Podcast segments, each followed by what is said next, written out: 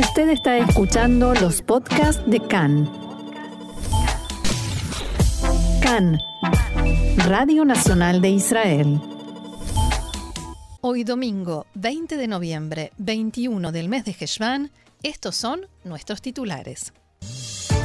Incidentes violentos en Hebrón. Un israelí atacó a una soldada de Tzal. Repudio generalizado.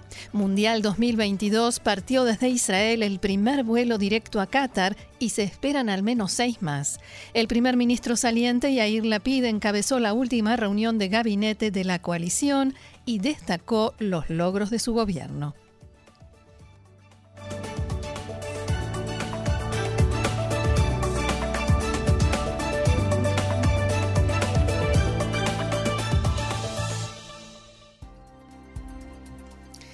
Vamos entonces al desarrollo de la información. Este fin de semana, decenas de miles de judíos israelíes se congregaron en Hebrón en ocasión de la lectura del capítulo de la Torá, Parashat Hayai Sarah, en el, en el que se lee sobre la compra de Meharata Machpelah, la cueva de los patriarcas, por parte del patriarca Abraham. El viernes las actividades y eventos se desarrollaron en relativa calma, llegaron unos 4.000 automóviles antes del comienzo del descanso sabático. Sin embargo, cuando feligreses judíos entraron a la tumba de Otniel Benkenaz, Escoltados por el ejército, cientos de ellos atacaron a los palestinos con piedras, quienes también respondieron lanzando piedras. Ben Kenaz, hay que decir, fue el primer juez bíblico después de Josué y se cree que su tumba está ubicada en el área de Hebrón, que está controlada por los palestinos, o sea, la zona H1. Según los informes, los feligreses judíos arrojaron piedras y otros objetos, destruyeron vidrieras de comercios que se habían cerrado especialmente, incendiaron un auto y provocaron desmanes en las calles. Habitantes palestinos informaron de heridos, entre ellos una joven de 17 años que fue alcanzada por una piedra en el rostro y trasladada al hospital. También dijeron que hubo cuantiosos daños materiales. Desde Tzal informaron que las fuerzas de seguridad que operaban en el lugar actuaron para separar a las dos partes y utilizaron medios de dispersión de manifestaciones. El portavoz de Tzal también dijo que las dos partes arrojaron piedras e informó que un ciudadano israelí atacó a una soldada de Tzal con un palo. La soldada sufrió heridas leves y recibió atención médica en el lugar. El agresor fue arrestado. Después de todo eso, las autoridades decidieron suspender el ingreso de feligreses al predio. Cabe señalar que el ejército se había preparado de antemano para este tipo de acontecimientos, bloqueó las entradas al mercado y otros sitios y exigió, que los comercios y puestos de venta estuvieran cerrados para permitir el paso de los israelíes.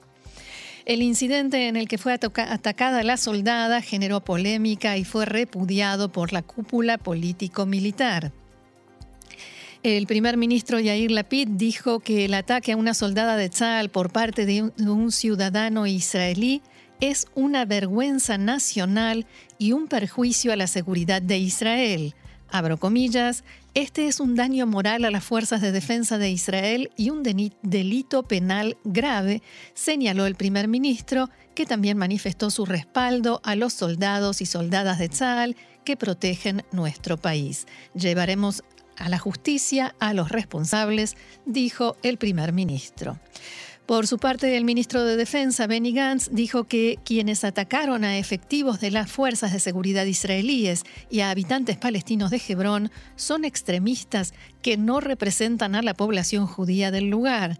También advirtió que esta conducta perjudica la capacidad de las fuerzas de seguridad para cumplir con sus tareas en el área. El comandante en jefe de Tzal, mayor general Aviv Kojavi, dijo que es inconcebible que un ciudadano israelí ataque con violencia a soldados de Tzal que actúan para proteger a los civiles. Es una conducta criminal vergonzosa. Actuaremos para hacer justicia con rapidez y severidad, aseguró Kojavi. La titular del partido Abodá, Merav Mijaeli, declaró que lo sucedido refleja ¿Qué significa el concepto de Smotrich y Bengbir de ser los dueños de casa? Una consigna que estos dos candidatos repitieron durante la campaña electoral. Continuó Mijaeli, así se verá el gobierno de Netanyahu, el patrocinador de esta borrachera de poder. Esto no es fuerza judía, Otzma Yehudit, haciendo un juego de palabras con el nombre del partido, sino vergüenza judía. El asentamiento judío de Hebrón hizo llegar un mensaje de solidaridad a la soldada atacada y expresó en un comunicado que el agresor es un delincuente con quien hay que hacer justicia. Enviamos nuestra bendición a los soldados y los efectivos de las fuerzas de seguridad que protegen nuestro país y gracias a quienes decenas de miles de judíos pudieron experimentar una vivencia maravillosa en este Shabbat en Hebrón, señala el texto. En tanto, el titular del Consejo Municipal de Kiryat Arba, Eliyahu Livman, dijo que decenas de miles de personas llegaron a Hebrón y fue un Shabbat emocionante. Según Livman, quien generó la situación violenta fue un provocador enviado por los medios de comunicación, dicho esto, por supuesto, entre comillas, y supongo que lo dijo en serio. Cambiamos de tema. El primer ministro Yair Lapid encabezó este mediodía la última reunión de gabinete de la coalición saliente y dijo que fue un gobierno que experimentó no pocas tormentas políticas, pero por sobre todo, y en relación con el corto tiempo de su mandato, la lista de sus logros es extraordinaria. Volveremos a este cuarto más rápido de lo que ustedes piensan, dijo Lapid, refiriéndose por supuesto a la sala de reuniones del gobierno. Entre otras cosas, Lapid señaló que el gobierno encabezado por Naftali Bennett sacó a Israel de la crisis del coronavirus sin ningún cierre, también elogió al gobierno por la Operación Amanecer, el último enfrentamiento armado con la Jihad Islámica en la Franja de Gaza, en la que, según dijo, Tzal dio un duro golpe a esa organización terrorista y eliminó a varios de sus máximos líderes sin que hubiera ninguna víctima israelí. Entre los éxitos del gobierno, la PID nombró también la aprobación del presupuesto nacional y el acuerdo de demarcación de la frontera marítima con el Líbano. Cabe señalar que los ministros Guidon Saar y Avigdor Lieberman no participaron en la reunión. Volvemos a cambiar de tema. La agencia de noticias siria oficial Sanaa informó que a las seis y media de la mañana de ayer, la Fuerza Aérea Israelí atacó objetivos en la zona costera y el centro de ese país. Las autoridades en Damasco dijeron que Israel atacó desde el Mediterráneo y que el sistema de defensa aérea sirio actuó contra los proyectiles que fueron lanzados. También informaron que cuatro militares sirios resultaron muertos y uno herido en esta ofensiva.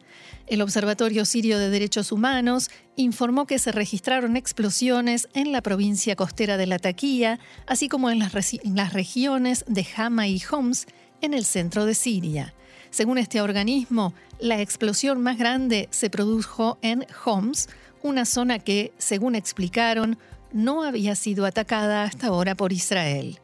Este informe también indica que las fuerzas israelíes atacaron varios sitios pertenecientes a las milicias proiraníes y una batería de defensa aérea perteneciente al ejército sirio.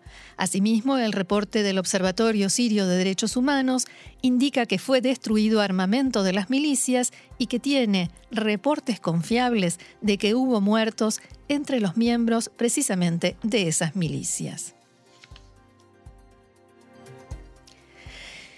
Y desde hace semanas Rusia bombardea Ucrania utilizando drones de fabricación iraní, los drones Shahed, que en principio negó que estuviera utilizando y después dijo que solo usa contra objetivos militares y no para atacar civiles. Este fin de semana, el diario The Washington Post informó que Rusia llegó a un acuerdo con Irán para comenzar a fabricar drones kamikaze en suelo ruso después de largas semanas de atacar ciudades ucranianas con aviones no tripulados de fabricación iraní. Fuentes occidentales citadas por el Washington Post dijeron que funcionarios rusos e iraníes finalizaron el acuerdo durante una reunión en Irán a principios de este mes. También señalaron que esta afirmación se basa en nueva información de inteligencia vista por agencias de seguridad estadounidenses y occidentales. El periódico, citando a tres funcionarios que decidieron guardar el anonimato y están familiarizados con el tema, sostiene que una vez alcanzado ese acuerdo, Irán y Rusia comenzaron rápidamente a transferir diseños y componentes clave para iniciar la producción de esos drones en cuestión de meses. Uno de los funcionarios citados por el Washington Post señaló que el proceso se está llevando a cabo rápidamente desde la toma de decisiones hasta la implementación, se está moviendo rápido y tiene mucho impulso. La reunión en Teherán se llevó a cabo a principios de mes y, siempre según este informe, entre los participantes había un equipo de negociadores de la industria de defensa rusa para trabajar en la logística. Y hoy se inicia la Copa del Mundo en Qatar a pesar de los cuestionamientos y la polémica por la situación de los derechos humanos en ese país, la forma como llegó a hacerse con la nominación de sede de esta competencia internacional, la muerte de miles de trabajadores extranjeros en la construcción de la infraestructura necesaria el consumo de alcohol y una variedad de temas. En la mañana de hoy partió desde Israel, como decíamos, el primero de varios vuelos directos a Qatar. La directora del equipo consular que envió el Ministerio de Relaciones Exteriores de Israel a Doha, Iris Ambor, dijo en diálogo con Khan que esto genera diálogo y acercamiento, pero por el momento no se puede asegurar que los vuelos vayan a continuar después que finalice el Mundial. Se estima que varios miles de israelíes compraron entradas para presenciar los partidos del Mundial usando pasaportes extranjeros, pero entrarán al país con el pasaporte israelí. Según las instrucciones de la FIFA, no está permitido exhibir o portar banderas de países que no participan en el, torneo, incluyendo, por supuesto, la bandera de Israel. La funcionaria de la Cancillería israelí, Iris Ambor, pidió a los israelíes que no expresen, dije, o muestren públicamente el hecho de que son israelíes y no se conviertan en objetivos en sus palabras.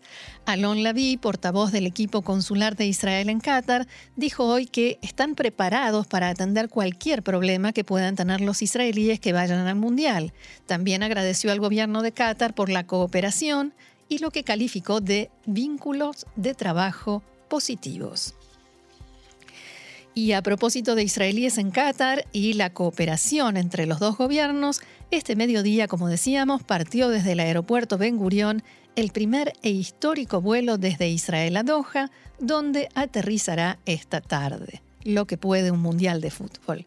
Se trata del primero de seis vuelos directos que harán este trayecto durante el mundial. La compañía chipriota TUS ya presentó una solicitud para más aterrizajes en Doha en las próximas semanas del mundial. Miles de israelíes también viajaron a Qatar en vuelos con conexión. Y también el presidente de la autoridad palestina, Mahmoud Abbas, llegó ayer a Qatar para asistir a la ceremonia inaugural del Mundial de la FIFA, mientras en casa se desataba el escándalo por informes sobre los costos exorbitantes de su viaje. Abbas y su séquito fueron recibidos en el aeropuerto por el embajador de la autoridad palestina en Qatar, Munir Abdullah Ghanam, y el empresario qatarí jeque Fahad bin Faisal bin Thani Al Thani. La agencia oficial de noticias palestina WAFA, que tiene una destacada sección dedicada a cubrir las actividades diarias de Abbas, no informó de su viaje a Qatar. Es que unos días antes se filtraron informes según los cuales Mahmoud Abbas o Abu Mazen viajó a Qatar con un gran séquito de familiares cercanos y ayudantes. Los documentos, cuya validez no fue confirmada por ninguna fuente, también mostraban facturas de hotel por cientos de miles de dólares. Estos documentos aparecieron por primera vez en páginas de redes sociales asociadas con Hamas en la franja de Gaza. Vamos a hablar ahora de política, las negociaciones para formar coalición de gobierno. Recordemos que comenzaron después de que el primer ministro electo, Benjamin Netanyahu, recibiera el mandato del presidente Yitzhak Herzog, siguiendo el procedimiento de rigor. Continúan hoy las conversaciones para tratar de destrabar el conflicto que ha generado el reparto de los ministerios y otros cargos en el futuro gobierno y hoy se reúnen los equipos negociadores del Likud y del sionismo religioso que lidera Bezalel Smotrich. Anoche se dio a conocer que en el Likud exigen que el titular del sionismo religioso, Smotrich, y el del partido ultraortodoxo Shas, Ariederi, decidan quién de ellos será el próximo ministro de Finanzas y aclararon que la cartera de defensa que, Smotrich exige para sí mismo está fuera de la mesa de negociación. Fuentes involucradas en las negociaciones dijeron a Khan que el Likud hizo llegar este mensaje tanto a Smotrich como a Deri antes del comienzo de las reuniones de hoy entre los equipos negociadores. Cabe señalar que Bezalel Smotrich canceló un viaje a Nueva York que tenía previsto para participar en una convención de representantes de Chabad para impulsar las conversaciones y avanzar en la formación del gobierno. Esta mañana se dio a conocer que el diputado Moshe Gafni del partido ultraortodoxo Ashkenazi y Adut Torah comenzó a mediar entre Netanyahu, Smotrich y Deri en un intento, un nuevo intento, por encontrar una solución al conflicto que se ha generado principalmente por la asignación de los ministerios de Finanzas y de Defensa y terminar con la falta de diálogo entre Netanyahu y Smotrich. Una de las ideas que presentó Gafni es que haya rotación en el cargo de ministro de Finanzas entre Arieh Deri y Bezalel Smotrich y cada uno de ellos en la segunda parte del mandato que sea ministro del Interior. Fuentes del Likud dijeron en diálogo con Khan que si dentro de algunas semanas, cuando se acerque la fecha límite que establece la ley para formar el gobierno o perder el mandato, si después de todo eso la situación sigue en un callejón sin salida, será Ariel Deri quien conceda y permita que Bezalel Smotrich sea el próximo ministro de Finanzas de Israel. La diputada Orit Struk del partido de Bezalel Smotrich, Atzionuta Datit, dijo hoy que su partido llegará muy lejos en su exigencia de recibir el Ministerio de Defensa, porque eso es lo que le prometió a sus votantes, ocuparse de los temas de defensa y de los asentamientos en los territorios.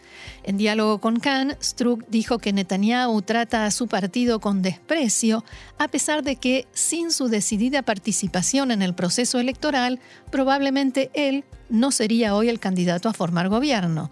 Al mismo tiempo, Struck admitió que también se conformarían con el Ministerio de Finanzas porque tiene influencia en otras carteras, en sus palabras. Respecto de los desmanes y la violencia de este fin de semana en Hebrón, la diputada Orit Struk dijo que se trata de adolescentes sin un marco de pertenencia y sin padres que bebieron alcohol y que la cantidad de alborotadores sobre la cual se informó no es exacta. A propósito del primer ministro electo, Benjamin Netanyahu declaró una vez más que los palestinos no desean la paz, no quieren un Estado junto a Israel quieren un Estado en lugar de Israel. Netanyahu hizo estas declaraciones en un discurso que fue transmitido en video en la convención de la Coalición Republicana Judía en Estados Unidos. También habló sobre su relación con el presidente norteamericano, el demócrata Joe Biden, y el disenso respecto del acuerdo nuclear con Irán. El primer ministro electo señaló que a lo largo de los años siempre hubo desacuerdos entre gobiernos israelíes y administraciones norteamericanas, demócratas y republicanas. Son desacuerdos dentro de la familia, palabras de Benjamin Netanyahu. Seguimos en Estados Unidos. La policía en la ciudad de Nueva York arrestó este fin de semana a dos hombres y confiscó armas por lo que denominaron una amenaza contra la comunidad judía. Las autoridades informaron que incautaron un cuchillo de caza grande, una pistola y un cargador. Según los informes, junto con las armas se encontró un brazalete nazi. La Autoridad de Tránsito Metropolitano dijo que dos de sus oficiales detuvieron a los sospechosos el viernes por la noche después de haber sido notificados de la amenaza. Los sospechosos fueron detenidos en Penn Station, un centro de transporte central en Manhattan, y fueron capturados cerca de la medianoche y arrestados formalmente el sábado. Tras el arresto, la policía dijo que estaba desplegando efectivos en lugares sensibles de la ciudad. Los arrestados fueron identificados como Christopher Brown, de 21 años, y Matthew Matter, de 22, que fue acusado de posesión ilegal de un arma. Brown fue acusado de amenazas terroristas, acoso agravado y posesión ilegal de un arma. Las autoridades dijeron que Brown tenía antecedentes de enfermedad mental y recientemente había amenazado a las sinagogas en el área. Uno de ellos fue detectado por sus publicaciones en las redes sociales y los investigadores pudieron determinar que se dirigía hacia Manhattan. El Servicio de Seguridad Comunitaria, una organización de seguridad de la comunidad judía local, dijo que había estado en contacto con las fuerzas del orden público federales y locales durante las últimas horas por una amenaza específica para la comunidad judía del área de Nueva York. Desde el Servicio Comunitario de Seguridad también indicaron que grupos judíos como la Liga Antidifamación, la Iniciativa de Seguridad Comunitaria y la Red Comunitaria Segura participaron en forma conjunta en la respuesta a esta amenaza.